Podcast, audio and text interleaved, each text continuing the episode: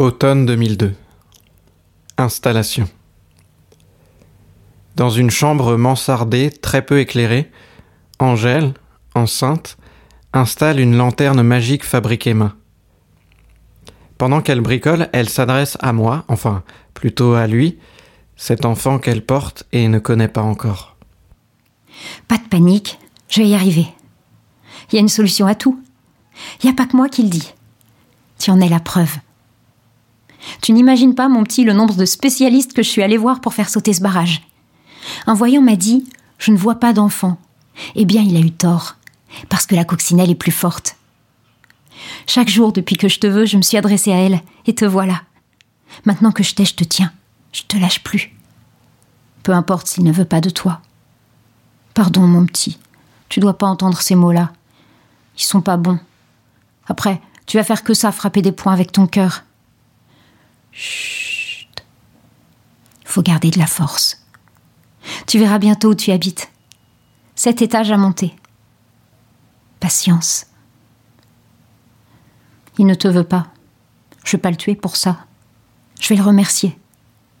Merci Christophe pour ce miracle. Tu m'aideras, toi, à monter les sept étages. Tu me donneras de la force.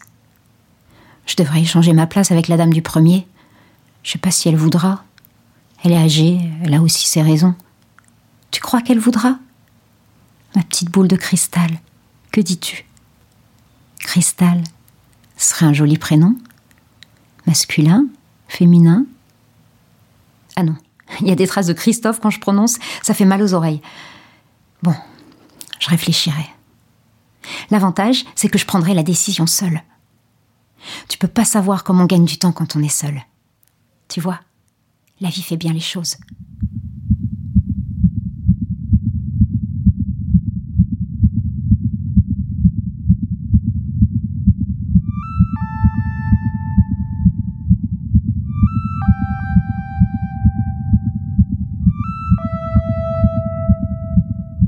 Le bébé naîtra pour les fêtes, ou début janvier.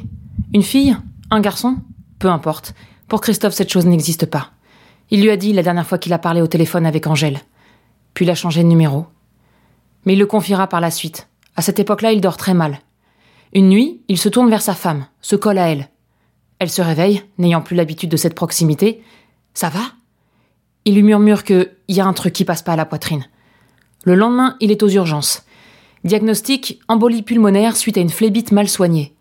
Toujours l'endroit où l'on garde un secret, où l'on est aveugle de ce que l'on voit trop, le mollet. Un des talons d'Achille du coupable, le mollet. Il a de la chance que sa femme travaille dans cet hôpital. On s'occupe bien de lui. En retour, il promet de faire davantage de sport pour que le sang circule. Bientôt ce sang, dans quelqu'un d'autre.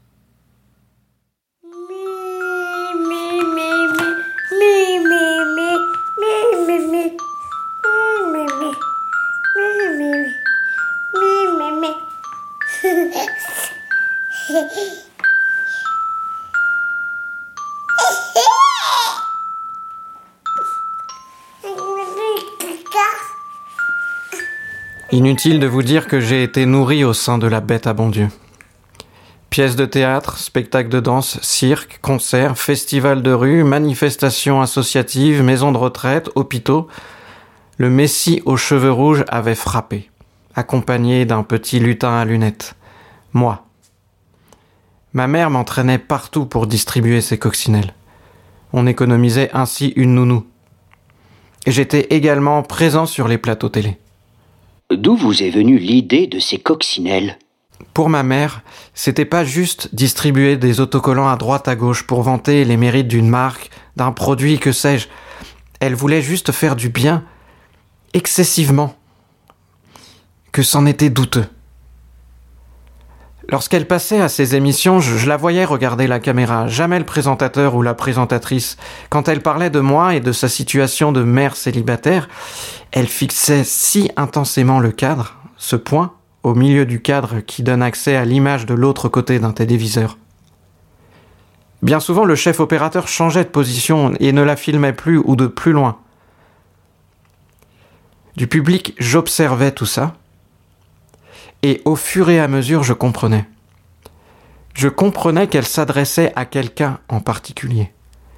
Elle voulait être vue uniquement par lui, pour lui.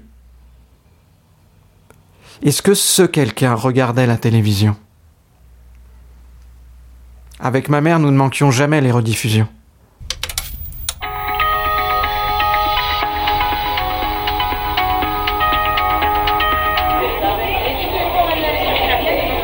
Les maraudes, oui, j'en fais autant que je peux, oui. Et est-ce que la coccinelle a déjà agi miraculeusement pour l'un d'entre eux Ah oui, oui, oui, ça les aide en tout cas à tenir. Tenir, au cœur de l'hiver. Tenir est un euphémisme. Nous avons fini par trouver un miraculé qui a croisé la route d'Angèle.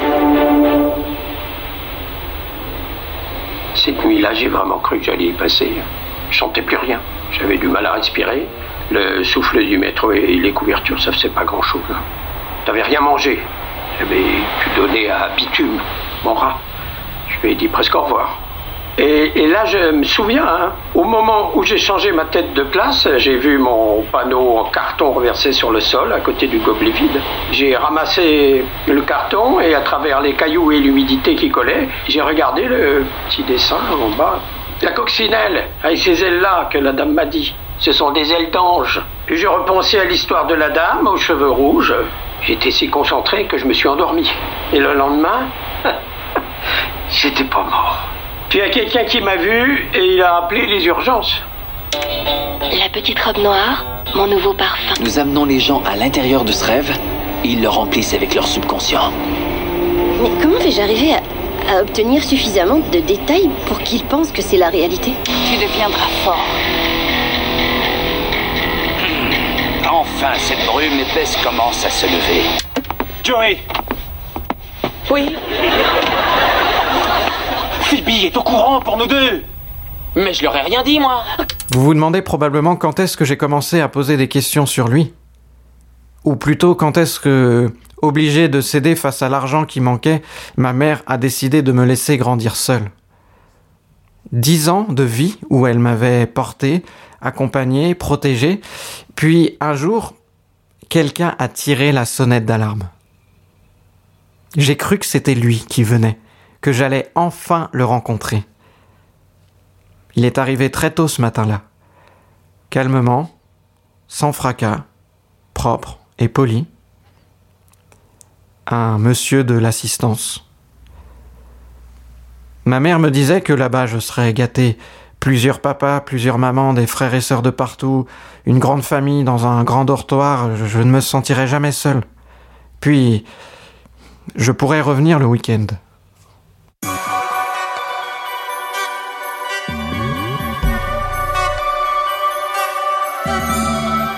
Papa, maman, je suis un môme qui rêve de voir le MoMA.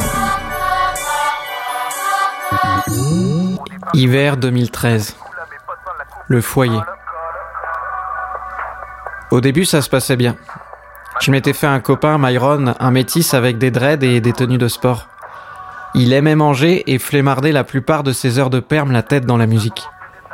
Je me souviens des morceaux que j'écoutais avec lui. Un écouteur pour mon oreille, un autre pour la sienne. Je comprenais pas tout. Une tuerie, me disait Myron. J'étais obligé d'approuver. Et toi, c'est quoi que t'aimes comme musique, Mars? Mars. Il m'avait trouvé ce blaze parce que Marcel, ça lui faisait trop penser à un vieux qui joue à la pétanque. Chacun ses visions. La musique que j'aime, je sais pas trop. Je ne m'étais jamais posé la question. Des jingles me revenaient en tête, pas suffisamment longs pour que je les apprécie. Une chanson une fois entendue dans le bus que j'ai désespérément cherchée après sans la retrouver. Certains clips sur MTV. Je savais que j'aimais une chanson si le clip me plaisait. Mais Mars, c'est pas le plus important les images. Quelque part si, Myron. Si j'avais pas sa photo avec moi, rien n'aurait d'importance. La photo de ma mère avec son ardoise pour SOS Carmonde. Si les vents sont contre toi, appuie-toi au ciel. Elle avait choisi sa phrase. Chacun la choisissait. Ces phrases étaient repiquées à des calendriers. Le portrait des adhérents apparaissait ensuite sur le site. Un portrait égale une personne qui luttait contre la pauvreté égale des milliers de personnes au total et des sponsors, des visiteurs plus nombreux sur le site de l'association SOS Carmonde. Myron avait dit qu'elle était jolie, ma mère, mais il avait fait un peu la grimace comme s'il était jaloux. Lui ne connaissait pas vraiment sa mère. Apparemment, elle dormait le jour et travaillait la nuit.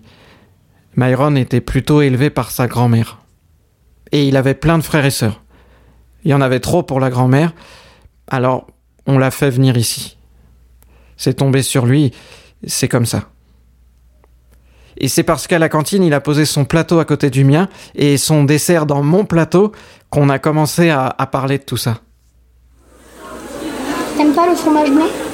Non, j'aime pas les produits laitiers en général. T'es allergique? Non, c'est juste que j'aime pas. Et je veux pas gaspiller ce qu'on m'a forcé à mettre dans mon plateau, alors tiens. Merci. Myron. Moi, c'est Marcel. C'est drôle comme prénom. Je ne suis pas non plus fan du fromage blanc, mais ça se mange.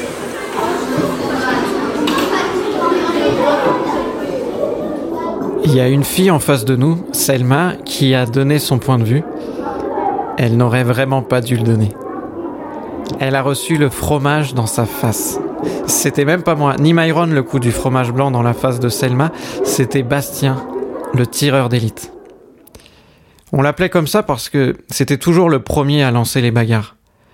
Un coup qui part de quelque part comme une balle tirée d'un toit.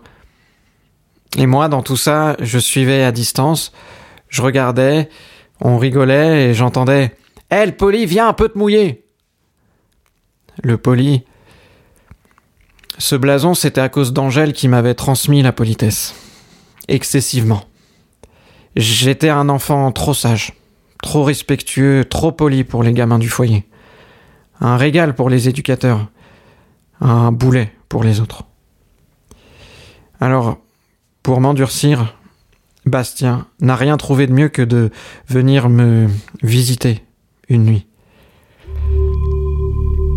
J'avais le sommeil léger, mais je ne l'ai pas entendu entrer.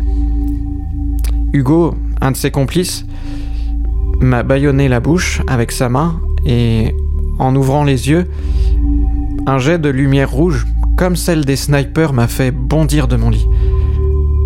En me prenant les jambes et les pieds dans mes draps, j'ai heurté le vieux parquet, dur, avec des lattes de bois mal alignées. Le genou gauche a pris cher. Bastien avait le stylo laser de Monsieur Julien, le prof d'histoire. C'était ça ce calme, suspect, pendant les diapositives. On aurait dit que Bastien écoutait, suivait avec attention la courbe des rivières et le nom des villes, les couleurs des climats et des continents pointés par le laser du stylo, mais non, c'était pas de l'intérêt. C'était une fascination pour une arme de pointe qu'il se préparait à dérober. J'ai voulu écarter le faisceau rouge avec mes mains comme on essaierait de cacher le soleil. Arrête, tu m'aveugles j'ai crié. Les autres réveillés ne bougeaient pas. Bastien a éteint le stylo. Il s'est positionné au-dessus de moi et, profitant de mon infirmité, a écrasé avec son pied le genou touché. Il avait mis des chaussures qui pesaient 3 tonnes sur mes os. Puis, il a voulu écraser autre chose. Il a doucement avancé sa jambe en direction de mon sexe. J'ai supplié non avec la tête et trop tard.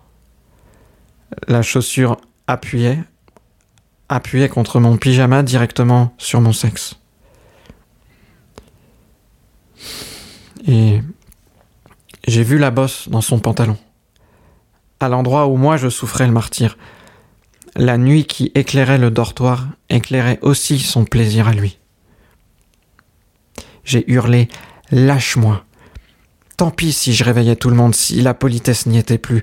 Le calvaire dans mon entrejambe me dictait Bats-toi, montre-lui, bats-toi, montre-lui. J'avais des flashs rouges dans les yeux. Des nuits comme ça, il y en a eu d'autres. La logique aurait voulu que je riposte. Le monde m'accueillait avec des coups depuis le début. Pourquoi refuser la riposte? Quelque chose me disait que c'était pas une raison, souffrir n'est pas une raison pour riposter. Ce jour-là, après avoir rassemblé mes affaires et fait mon sac pour le week-end, j'ai décidé de lui en parler. Quand je suis sorti, l'air frais et la rue déserte m'ont apaisé, puis rapidement, comme un ballon qui va éclater, l'angoisse dans mon cœur. J'ai trouvé par terre une canette vide, écrasée. Mais il y avait encore du potentiel pour l'écraser davantage. Ce que j'ai fait, avec mon pied. Un bruit de métal a résonné, puis j'ai marché, la canette restant collée sous ma chaussure. J'avais l'air ridicule, mais tant que j'écrasais l'objet sous moi, je respirais.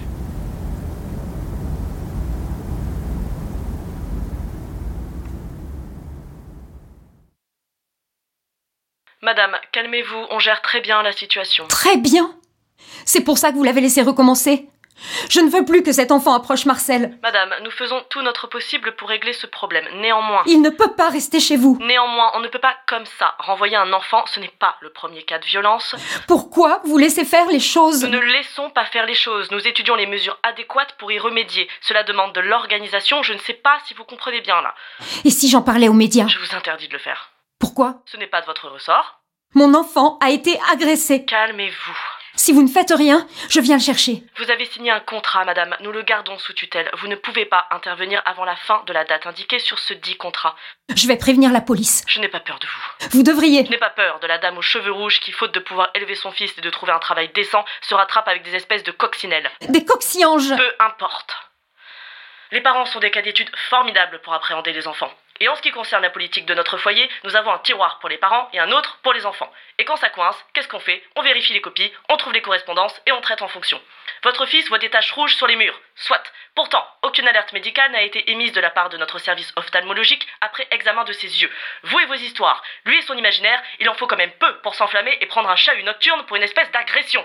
Vous êtes ignoble. Je ne peux pas traiter plusieurs cas isolés en un claquement de doigts et vous n'avez certainement pas le droit de venir tout saccager alors que vous nous avez fait confiance. Au revoir, madame. Angèle accuse le coup. Pour éviter de chanceler, elle allume la télé. Ça tombe bien. L'émission commence. Maintenant, nous recevons une jeune et talentueuse performeuse, comédienne, adepte du stand-up et comique hors pair, j'ai nommé la Grande Muriel. Merci beaucoup, Muriel, d'être sur le plateau de minuit à toute heure. Alors, expliquez-nous un peu. Quelle est votre recette? Vous commencez au petit théâtre de la Luciole pour finir à la Grande Comédie de Paris, et cela en quelques années. Alors, euh, votre entourage vous dit bosseuse, j'ai noté une bosseuse insomniaque? Non, non, il exagère. Il ou elle exagère. Ah, je ne crois pas, ce monsieur vous connaît bien. Non, non, c'est important pour moi le sommeil. C'est sans doute là que les idées fusent. Je dirais, se préparent à fuser. Et le matin, vous sautez du lit et vous nous écrivez un spectacle. Peut-être pas en un matin, non. ben non, tiens. Rome s'est pas faite en un jour. Et votre petite merveille, elle vous dit pas que c'est grâce à la coccinelle qu'elle a tout ça? Et ils sont pleins comme ça. Ils vous oublient. Vous faites un petit geste et rien en retour. La générosité ne devrait rien attendre en retour. Mais si, quand même un peu. On sort de ses gonds pour aller vers l'autre. C'est pas pour qu'il nous claque la porte au nez. C'est parce qu'on a envie qu'il nous accueille, qu'il nous rende heureux. Et c'est pas égoïste de dire ça. C'est naturel, comme de chier ou de manger, ou de faire l'amour, ou de dormir. Ah Quand je dors, j'ai de brillantes idées.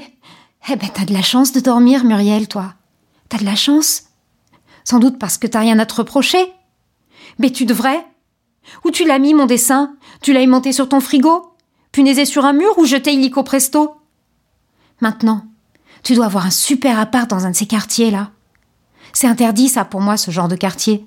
Il y a des fils barbelés électriques pour dire stop au cassos. Mais je suis pas ça, moi. Je sais penser et voir. J'ai des visions. Je donne pas ma coccinelle à n'importe qui. Et toi, t'avais du potentiel. Et comme tout génie, tu sais pas remercier. Tu fais la discrète.